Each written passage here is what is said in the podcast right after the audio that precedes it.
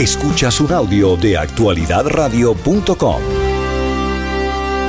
A esta hora de la mañana saludamos a Vidal Sainz, es experto en seguros. Vidal, buenos días, gracias por estar con nosotros. Buenos días, Roberto, eh, Juan Camilo y la audiencia de Actualidad Radio. Sí, otra mala noticia para los consumidores de, de la Florida. Y digo de la Florida porque Progressive en realidad no es un mercado, eh, no es una compañía que haya estado suscribiendo una gran cantidad de pólizas en, en, el, en, el, en nuestra área.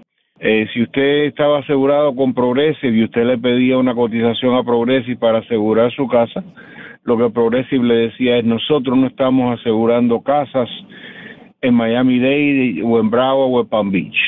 Inclusive Progressive, las pólizas, eh, eh, los agentes que tiene asignado no, no ha tenido agente asignado en esta área prácticamente. Los agentes que estaban vendiendo casas, seguros de, de, casa, estaban eh, localizados generalmente en el área del Panjando. ¿Por qué en el Panjando? Bueno, yo me imagino porque está cerca de la legislatura y quizás haya habido algún algún arreglo para que esto ocurriera. Si usted era un agente de seguro en el Panjando, entonces a usted sí le permitían asegurar casas en Miami, pero en Miami no había sentido ninguno. No tiene sentido ninguno. Bueno, bueno, sí, sí tiene, sí tiene sentido cuando tú, cuando tú le, cuando tú le, añades el factor de un departamento de seguro que lo permite todo eh, y que no y que no busca eh, eh, proteger a los consumidores en lo absoluto. Vidal, me pareció hoy recientemente a un representante del sur de Florida estatal, el señor Tom Fabricio hablando sobre eh, cómo eh, puede que el mercado no esté por buen momento, pero, pero va a mejorar porque van a venir nuevas compañías eh, de seguro. Creo que mencionó, si mal no recuerdo, a cinco compañías de seguro. Sí, ¿y quiénes son las cinco compañías? Compañías que están acabadas de, formar con el capital mínimo, sin experiencia en el mercado y que sencillamente lo que van es y, le dice así, dice, dame póliza y entonces dice se la da con un aumento de 19 y medio eso no resuelve nada. El año pasado, en agosto del año pasado, el señor Fabricio garantizó en a los oyentes de Actualidad Radio, en el programa de Yoli Cuello, que las, que las pólizas empezarían a bajar en marzo. Y yo le dije en aquel momento que, que no iban a bajar, que, que lo que iban a subir y muchas de ellas un ciento por ciento. Yo creo que lo que yo dije estaba correcto y la credibilidad del señor Fabricio, los conocimientos y lo que puede hacer está en negativo 300 mil, porque lo único que habla son tonterías que no tienen base. Una de las cosas que estaba leyendo, y, y, si estoy equivocado, es un oyente manda esta, eh, eh, estas, o sea, esta cifra que en el 2016 él estaba pagando 2.349 dólares por el seguro eh, de su casa. En el, voy a saltarme algunos años porque pone 2017, 3100, 2018, 3020, más o menos lo mismo, hasta un poco menos del 2017 al 2018. Cuando empezamos a ver un cambio en 2019 de 3000 vas a 3600, en el 20 de 3.600 a 4.300. En el 21 vuelve a bajar un poco, pero en el 22 se dispara la póliza y pasa de 4.300 a 6.000. En el 23 pasa a 13 mil dólares de 8 mil. O sea, en el 2016 esta persona estaba pagando 2.300, en el 2023 termina pagando 13 mil por el mismo seguro de la casa. ¿Esto eh, está sustentado en la realidad? ¿Tú has visto casos parecidos a este? No, no, esa, e, esa, es, esa es la realidad y es la realidad desde un punto de vista optimista porque eso está todavía peor. Y está peor aún en, las secciones comerciales, donde en los últimos 12 meses eh, las primas se han incrementado en un 100%. Pero fíjate, ahí... En 12 eh, meses 100%, o sea, que el que estaba pagando 6 mil está pagando 12 mil solamente en el último año. Eh, no, mira, te voy a poner un caso específico. Yo, yo aseguro una, una, una panadería eh, por muchos años. El año pasado su, la, póliza de su seguro fueron 13 mil dólares, este año es 26 mil. Wow. ¿Ok? Eh, eso, eso es lo que está ocurriendo. Pero fíjate, esa data que te están enviando a ti es muy reveladora. ¿Qué pasó en el año 2016? Dile, contéstate tú mismo, adelante. Porque no, yo no me acuerdo. En el año, en el año 2016, Ron DeSantis fue electo como el gobernador de la Florida. Todos estos incrementos están, han ocurrido bajo el auspicio de Ron DeSantis y el auspicio del señor Jimmy Petronis y el auspicio de nuestra legislatura. Eso es la realidad.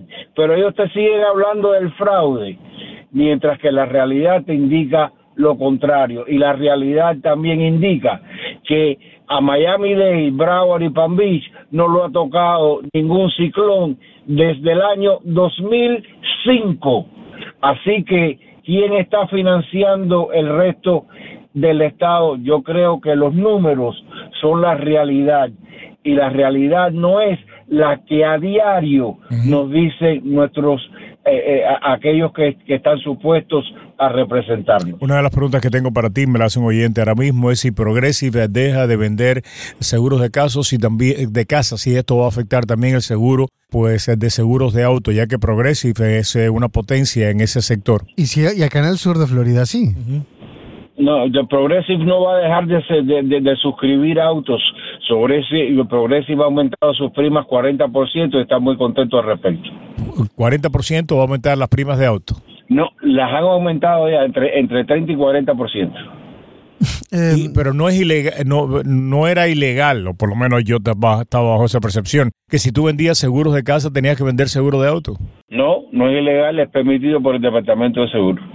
Pero siempre lo ha sido o en estos momentos lo que estamos viendo es siempre lo ha sido, pero lo que nunca había ocurrido era la impunidad de la manera que están aumentando. Eh, todos, eh, una póliza de casa hoy en día, eh, Roberto, no cubre lo mismo que cubría cuando, cuando pasó el huracán Andrew. todos estos aumentos han sido aumentos y al mismo tiempo reduciendo cobertura. Esto es impermisible. Lo que pasa en la Florida con las pólizas, lo que cubren las pólizas en el estado de la Florida, no son eh, eh, eh, ni siquiera parecidos a las coberturas que se dan en el resto. Eso es increíble, ¿verdad? Y a mí lo que más me llama la atención es, es que la gente paga, paga, paga, paga, paga. Y terminamos hablando de Ucrania, terminamos hablando del hijo de Biden, terminamos hablando eh, del juicio del expresidente, pero este tema que afecta directamente el bolsillo de todos los que nos están escuchando en este momento, porque aunque, usted tenga una casa rentada, usted es víctima de lo que está sucediendo aquí en la Florida, eso es como si estuviera sucediendo en otro planeta. Nosotros pagamos, pagamos, pagamos eh, y no hay consecuencia para los funcionarios electos que vienen a mentir a los medios y que lo han hecho constantemente en los últimos años, prometiéndonos rebajas de impuestos, perdón, de, o sea, en el seguro, eh, prometiéndonos de que las medidas que han tomado son las correctas y que vamos a ver los resultados eh, pues a muy corto plazo. Seguimos eligiendo a esa gente como si nada sucediera, siguen viniendo a los programas de radio, siguen yendo a los programas de televisión, siguen dando entrevistas, siguen siendo reelectos. Eh, eh, a, mí me, sigue realmente costando mucho trabajo entender cómo es que la gente sigue pagando, pagando, pagando y como si no les importara, Juan Camilo, lo único que muchos ya están planeando es mudarse y cada día vemos más personas que se están mudando del estado de la Florida pero los funcionarios electos, que son los culpables de que el mercado de seguros de casa, seguros de auto, esté fuera de control en la Florida, los siguen religiendo y nadie los singulariza como si fuera, como, eh, como lo que son los responsables de esta crisis. Eh, me, escribe, un oyente, Larry, eh, por Instagram, dice, de 150 que pagaba, ahora renové obligado, pago 273 y no he tenido accidentes. Habla de su seguro de carro. por acá... Eh, es, aumentos extraordinarios eh, y, y ese, mira, todo esto está, con respecto a los automóviles, todo esto está en la manera que la ley está estructurada, y yo, lo he comentado anteriormente. La ley del automóvil está basada en lo que existía en el año 1972-73, cuando un Mercedes-Benz costaba 8.500 dólares y continúan con que hay que tener 10 mil pesos de cobertura en la propiedad ajena. Entonces viene una persona y destruye un carro que vale 70 mil dólares. Entonces eso lo ponen como pérdida. Entonces, ¿qué pasa? Vienen y aumentan el, el, eh, los otros renglones de seguro para sustentar esas pérdidas. ¿Por qué? Porque la ley está mal estructurada. Pero no la cambian, no la, no la cambian. El negocio, el negocio de dar como pérdida total los automóviles para después comprarlo, para después volverlo a vender, es un tremendísimo negocio. Eh, y tal parece que la legislatura fuera cómplice precisamente eh, de esa práctica que hace que los seguros de autos también se estén eh, estén por las nubes. Y, repito, no pasa nada. Quería recordarles de que el año pasado hubieron dos sesiones especiales con respecto a los seguros y nos prometieron que esto iba a resolver el problema. Yo creo que la única persona que dijo que no iba a pasar nada y que lo que iban a aumentar era era el ciento por ciento más fui yo. Así que una vez más que está correcto soy yo. Vidal, gracias por acompañarnos en Actualidad Radio esta mañana. Encantado. Es, increíble, ¿verdad? El nivel de aguante que tiene la gente. Y además es como si no fuera con ellos. Es como si no fuera con ellos. Sí, pero, pero mira, me, me escribió una oyente eh, muy sensata que eh, está siempre en sintonía. Me dice, me, me aumentaron 700 dólares de renta y ayer estaba oyendo una historia muy similar de un incremento de renta.